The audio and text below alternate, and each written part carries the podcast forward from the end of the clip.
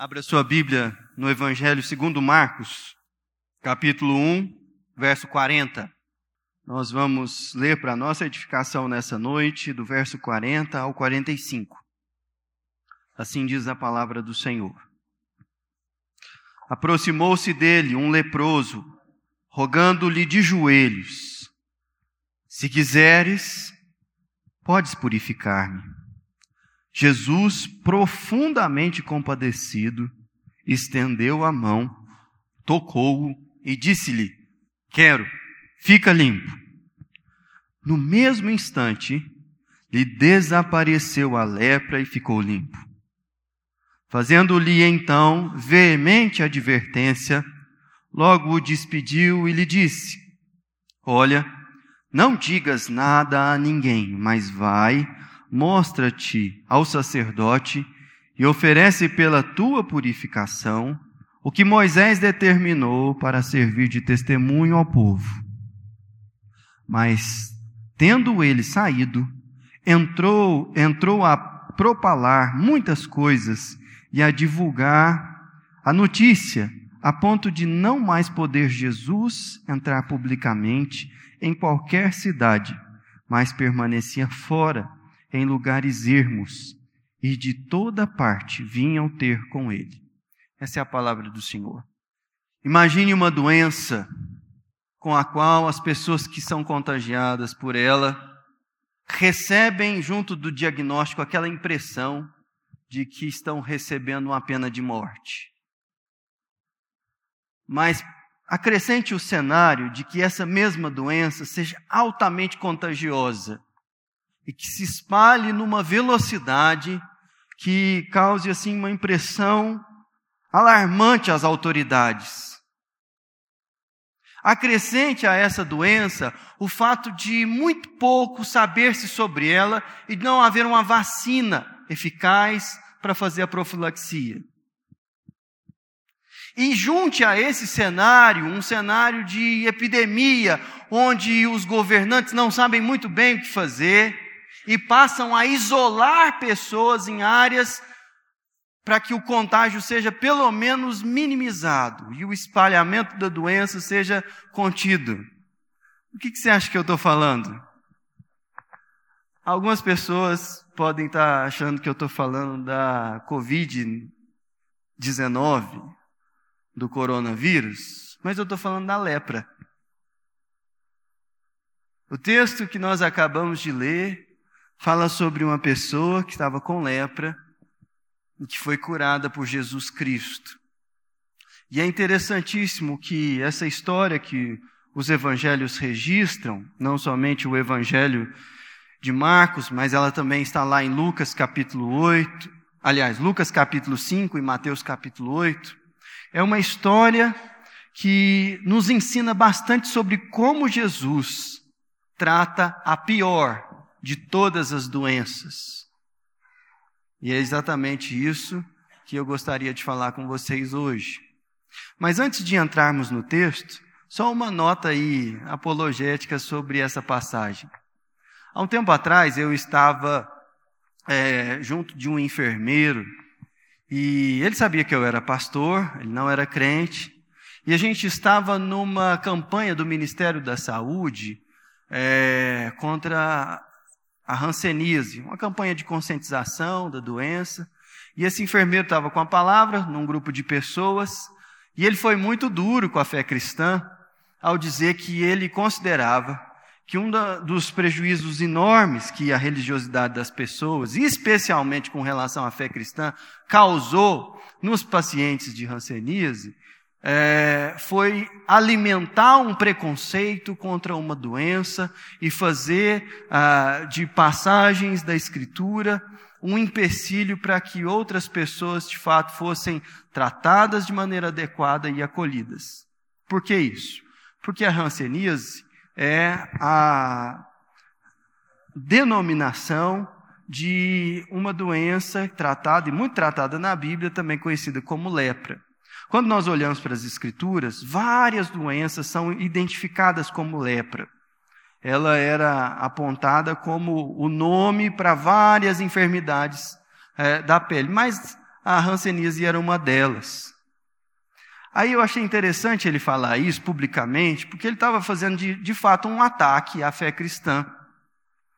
O que ele não considerou é que nós não podemos nos aproximar do texto bíblico como se ele fosse um texto científico ou que pressupõe a ciência moderna, a medicina moderna. Perceba que o isolamento dos pacientes e a maneira como a, a doença é tratada nas escrituras é muito parecida como, por exemplo, as autoridades ah, sanitárias têm lidado com as, a, o problema da Covid-19. Por quê? Porque algo com o que você não sabe como lidar, primeiro, a mais importante é você evitar o contágio. E é justamente isso que é aí que está a ênfase dos ensinamentos bíblicos com relação à lepra.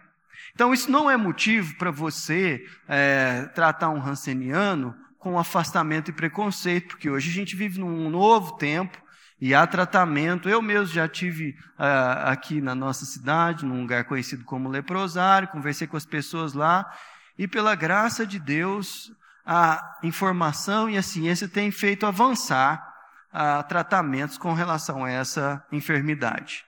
Então, feito esse, essa observação, Vamos para o texto e ver o que, que esse texto nos ensina sobre como Jesus tratou a pior de todas as doenças. Veja que no versículo 40 há uma informação interessante. Aproximou-se dele um leproso, rogando-lhe de joelhos: Se quiseres, podes purificar. Só essa cena aqui já é uma cena interessante e extraordinária. Sabe por quê? Quando nós olhamos lá, por exemplo, em Levíticos capítulo 13, as recomendações da lei mosaica sobre como deveria ser o comportamento de alguém é, que tivesse lepra, essas pessoas deveriam ser colocadas fora da cidade e elas deveriam ser muito bem identificadas, e era a responsabilidade, inclusive, do leproso. Quando alguém se aproximasse, ele deveria levantar suas mãos, jogar terra sobre a cabeça e dizer: imundo, imundo! Por quê? Porque era uma advertência a quem estivesse chegando de que, de fato, aquilo que ele tinha era muito contagioso e não poderia, é, é, ele não poderia ter contato com ninguém.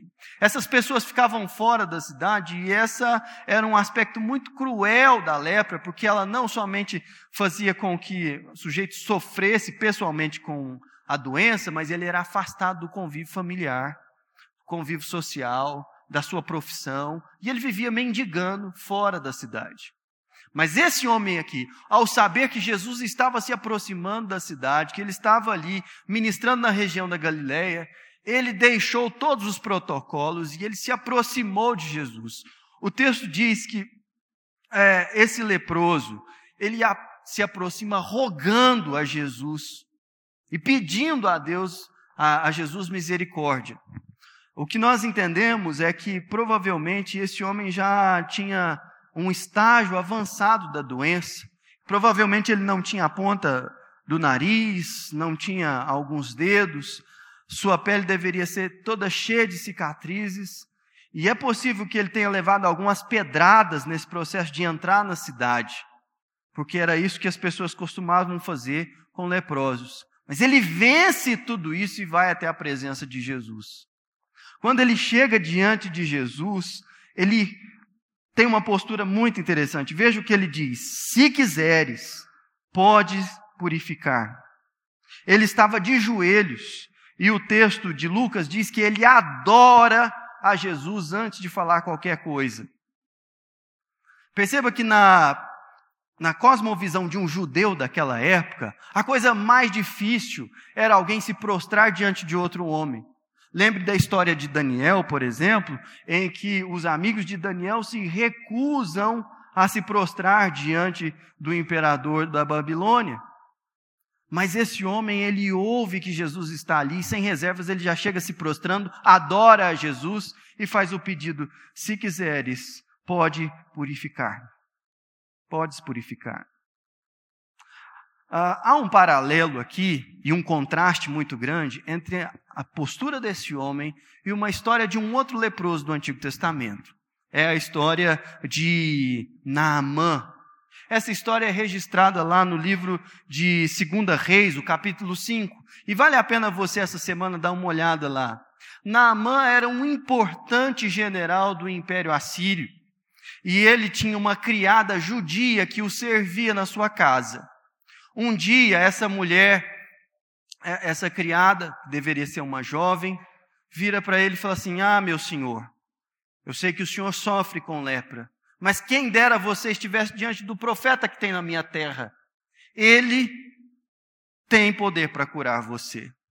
Naamã, de um jeito muito orgulhoso, como qualquer homem de sucesso, tenta resolver isso pelos seus próprios recursos. Ele vai ao rei da Síria, pede cartas a, a, recomendando ele ao rei de Israel, achando que toda essa pompa e circunstância, todo o seu poder e a sua capacidade de influência seriam capazes de fazer com que ele chegasse à pessoa que ele deveria chegar. Quando o rei de Israel recebe aquela carta do, do imperador da Síria, ele vê aquilo e se desespera. E ele diz o seguinte: Como esse homem acredita que eu posso curar alguém de lepra? Só Deus pode fazer isso. Veja como ele está tentando arrumar pretexto para se levantar contra mim. Eliseu fica sabendo do desespero do rei, que ele tinha rasgado as suas vestes, manda chamar Naamã e fala: Eu consigo resolver essa questão. Naamã fica impressionado e vai com toda aquela comitiva pomposa à casa de Eliseu que não o recebe. Manda um dos seus servos, um dos seus criados, fala assim: olha, está chegando aí um general na porta, e ele tem lepra, e ele está aqui, vindo aqui por causa da cura. Avisa ele que se ele se banhar sete vezes no Rio Jordão, ele vai poder, é, ele vai ser curado. Quando Naamã recebe esse tratamento na casa de um profeta que ele nem conhecia, com todas aquelas recomendações reais e o reconhecimento de quem ele era, Naamã fica furioso. Ele fala: quem esse profetinha acha que é para me receber dessa forma? E vai embora batendo o pé muito bravo. Um dos seus criados usa de sabedoria e fala com ele: falou, Senhor, se esse homem tivesse pedido algo difícil a você, você não faria? Ele falou assim: Claro que faria. Pois é, ele te pediu algo fácil, vai lá no Rio Jordão, nós estamos aqui perto, faz o que ele pediu, e se você receber a sua cura, maravilha. Naamã faz e é curado. E o contraste entre a figura de Naamã e esse homem aqui que Jesus cura no, no texto que nós lemos, é justamente que Naamã é um homem orgulhoso, vaidoso, e que por conta do seu sucesso, achava que poderia passar em cima de todo mundo, porque aquilo que ele conquistou ao longo da vida poderia de alguma forma resolver todos os seus problemas.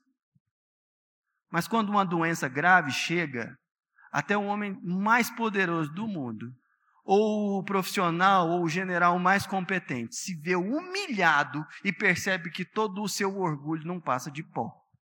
Esse homem aqui que foi curado por Jesus, em Marcos capítulo 1, ele não tem desse orgulho. E ele alcança a cura, porque ele chega e se prostra diante de Jesus. E esse é o contraste entre Naamã, num primeiro momento, e esse homem aqui. Mas o texto não fala somente ah, de uma cura sobre o orgulho, mas veja que interessante a postura de Jesus para com esse homem. Volta lá os seus olhos no capítulo 1 de, de Marcos. No versículo 41, nós vemos como Jesus recebe aquele homem. Jesus, profundamente compadecido, estendeu a mão, tocou-o e disse-lhe: Quero, fica limpo. A atitude de Jesus aqui é impressionante. Há em Jesus, em abundância, algo que nós carecemos demais, que é compaixão. Jesus tem um coração compassivo que, diante de alguém que está sofrendo, não olha para aquela pessoa como uma ameaça a quem ele é e à sua saúde, mas Jesus ele sente compaixão. E aquele sentimento de Jesus não fica só no coração, mas ele se extrapola para as atitudes. E Jesus toca aquele rapaz. Presta atenção, Jesus não precisava tocar ele. Em uma outra passagem, quando Jesus cura dez leprosos, Jesus não encosta em ninguém, eles estão passando, Jesus vê, os orienta, falou: vão até a cidade e mostrem-se ao profeta. Eles creem na palavra, na palavra de Jesus, ele não os toca, e à medida que vão, esses homens são purificados. Um deles sente gratidão no coração e retorna para agradecer a Jesus. Mas Jesus poderia curar aquele leproso simplesmente falando alguma coisa para ele, porque Jesus e a sua palavra têm autoridade e poder. Mas por que será que Jesus tocou naquele homem? Porque Jesus não queria ministrar apenas a sua saúde física. Ele sabia que aquele homem precisava de um toque, precisava de alguém encostando nele. As feridas na alma que aquele homem carregava, por um período longo de solidão e exclusão, onde ninguém encostava nele, precisavam também de ser ministradas, cuidadas e curadas. E é isso que Jesus faz. Meus irmãos, num tempo de impessoalidade como nós vivemos hoje, às vezes as pessoas estão precisando de toque, de contato. E uma atitude sua num culto como esse pode fazer toda a diferença na alma de alguém. Isso se você estiver atento e se compadecer. Mas curioso que Jesus não somente se compadece, toca aquele homem, mas responde ao pedido dele de acordo com o que lhe foi colocado. A fala de Jesus está intimamente conectada com o pedido daquele rapaz, que era: se o Senhor quiser, o Senhor pode me purificar. E aqui não é mostrado apenas o poder de Deus, porque por definição, meus irmãos, todos nós aqui sabemos que Deus é todo-poderoso. A grande questão é se ele se importa, é se ele quer. E aqui fica claro para nós que Deus não somente pode, mas ele quer derramar cura, quer ministrar cura. E aí nós percebemos que o homem no mesmo instante, capítulo 40, versículo 42, no mesmo instante, lhe desapareceu a lepra e ele ficou limpo. Há aqui um paralelo entre aquilo que Jesus fez e aquilo que ele ensinou, condenando a indiferença e a insensibilidade dos religiosos do seu tempo quando lá em Lucas capítulo 10, Jesus conta a parábola do bom samaritano.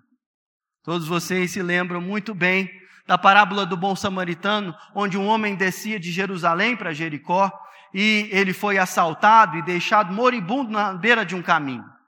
O primeiro que passou ali foi um sumo sacerdote, uma pessoa de alta posição na religião judaica, e ele passa por ali, e ao ver aquele homem, passa de largo e não atende nenhum socorro.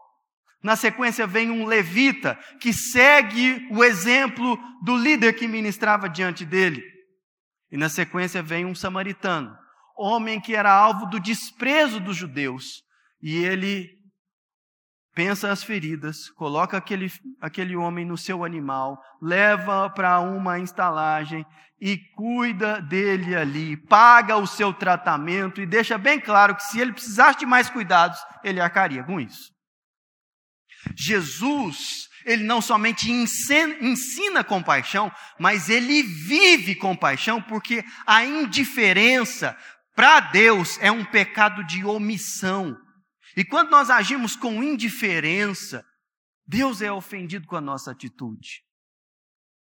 Se há a condenação do orgulho, num primeiro momento, percebendo o contraste daquele homem e Naamã, do leproso, há aqui também um alerta para nós de que a indiferença, por mais que você tenha uma tradição religiosa e uma proeminência na sua espiritualidade, isso nunca justificará a sua atitude diante de Deus. Mas nós vemos aqui também, interessante, que Jesus ele trata com firmeza a inclinação para a desobediência. Porque veja a maneira como Jesus despede aquele homem. Acompanhe comigo a partir do versículo 44. Palavras de Jesus na sequência.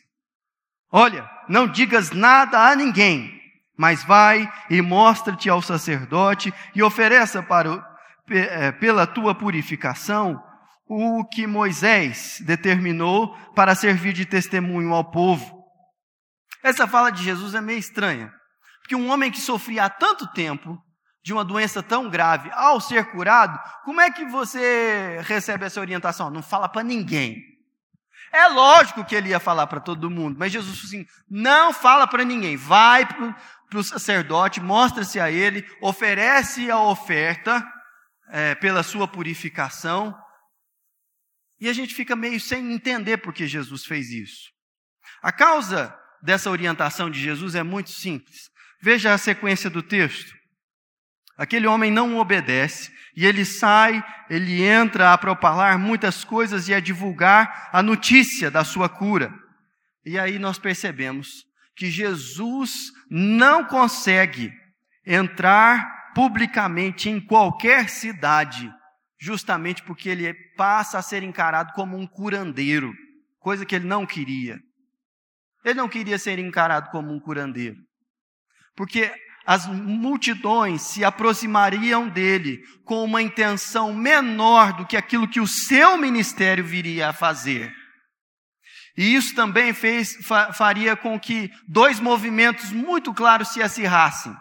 Uma, que algumas pessoas tentassem coroá-lo como rei, e outra, que as autoridades de, religiosas de Israel tentassem matá-lo antes do tempo.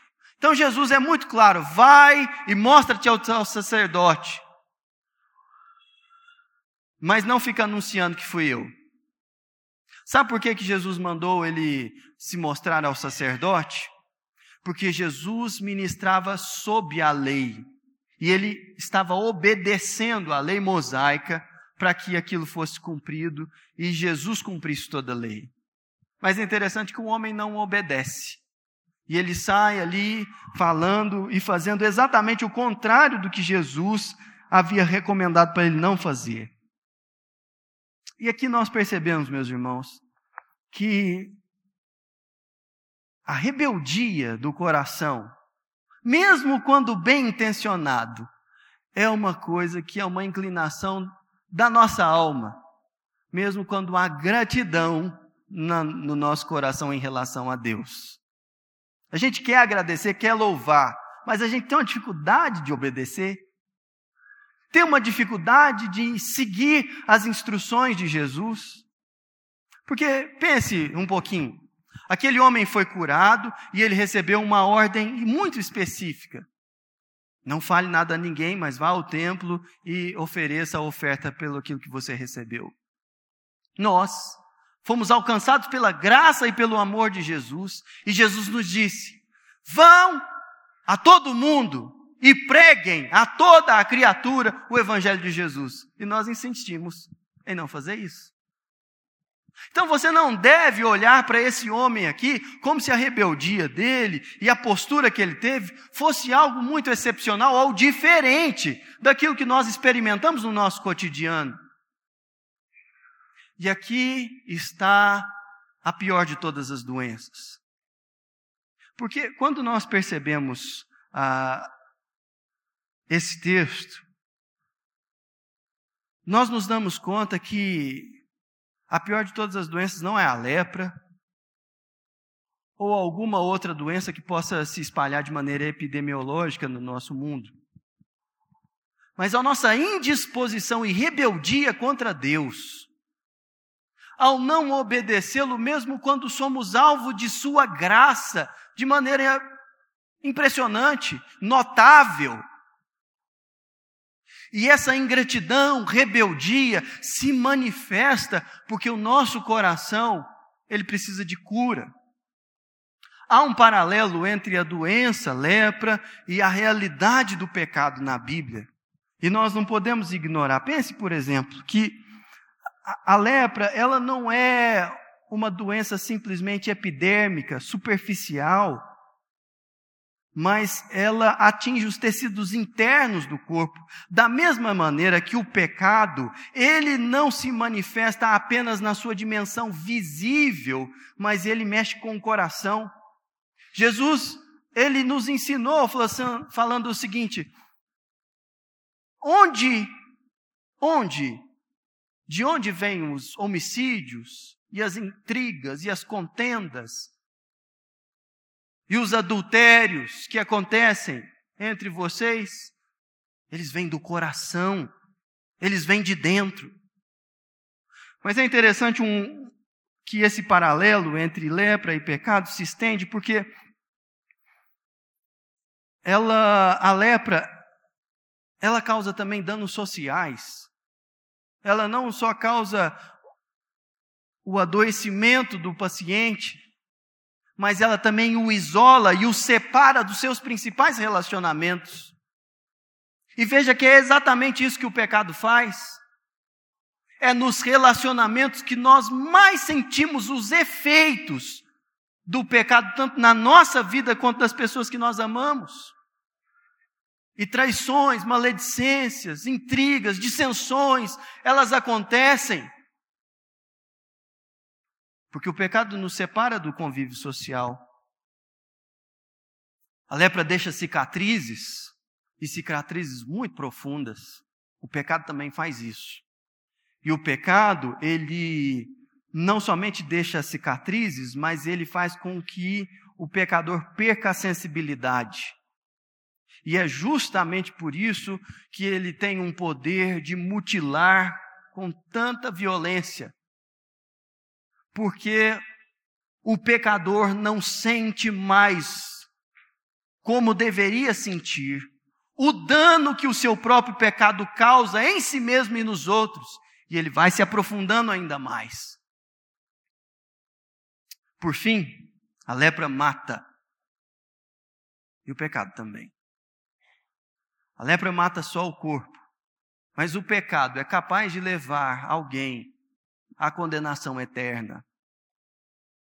Diante da pior de todas as doenças, só um tratamento e um medicamento muito radical poderiam nos salvar. E é por isso que a mensagem do Evangelho é uma boa notícia. Sabe por que é uma boa notícia?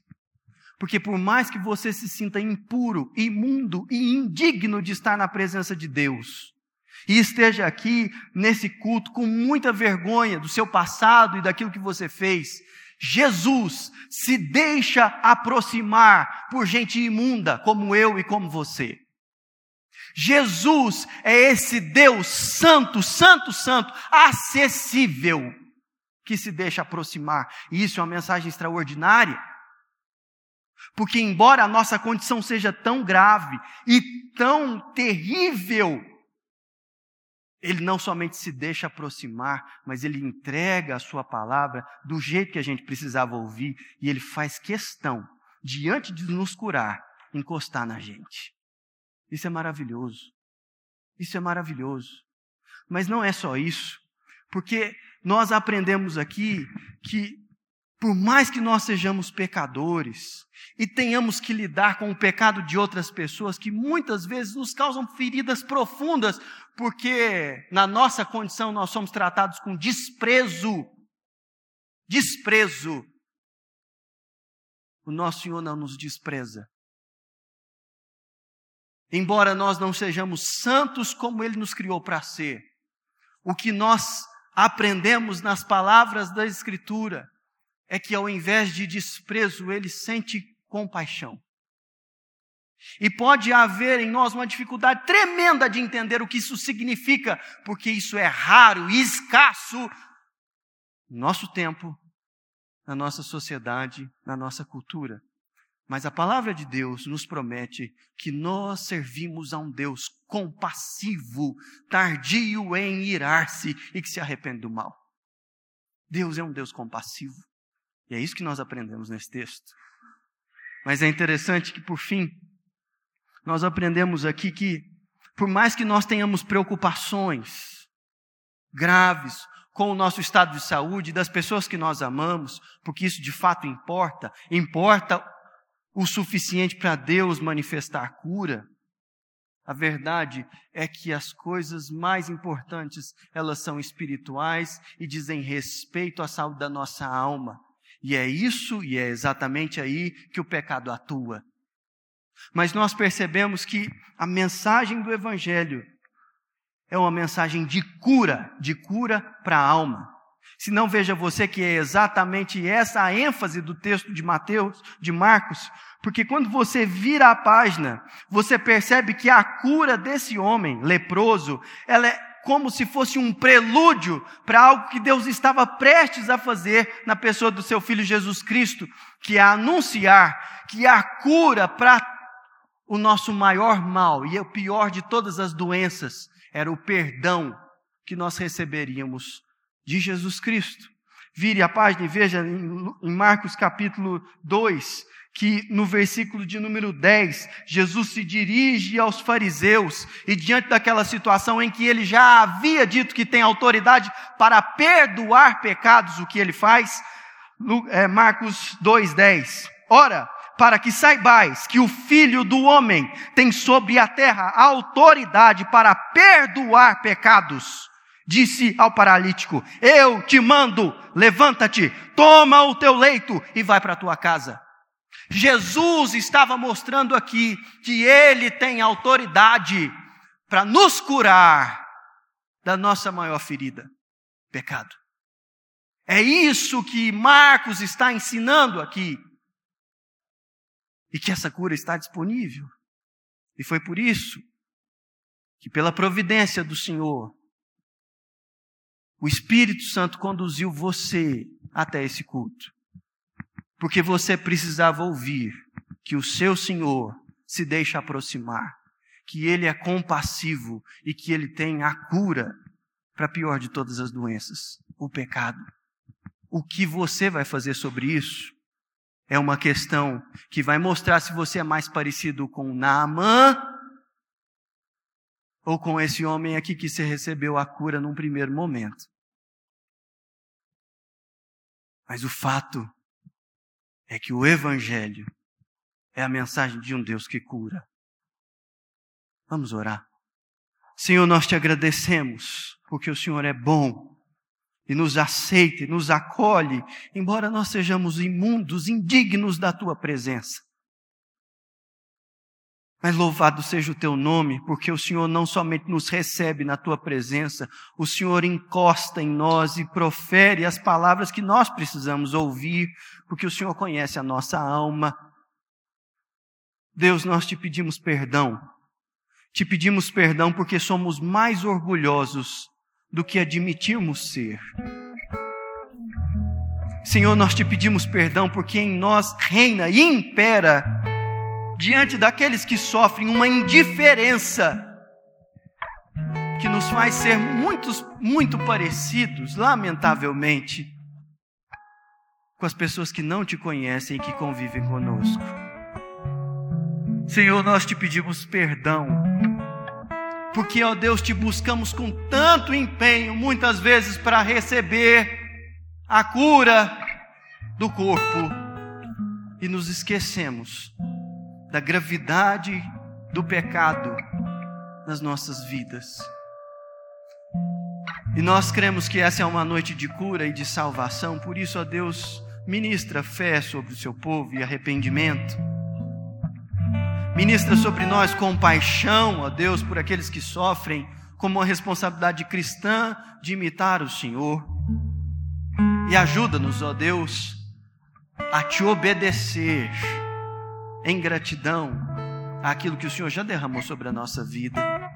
Abre a nossa boca e faz-nos, ó Deus, profetas nesse tempo, para que, ó Deus, o mundo saiba que Jesus Cristo morreu e tem autoridade porque ressuscitou para perdoar pecados.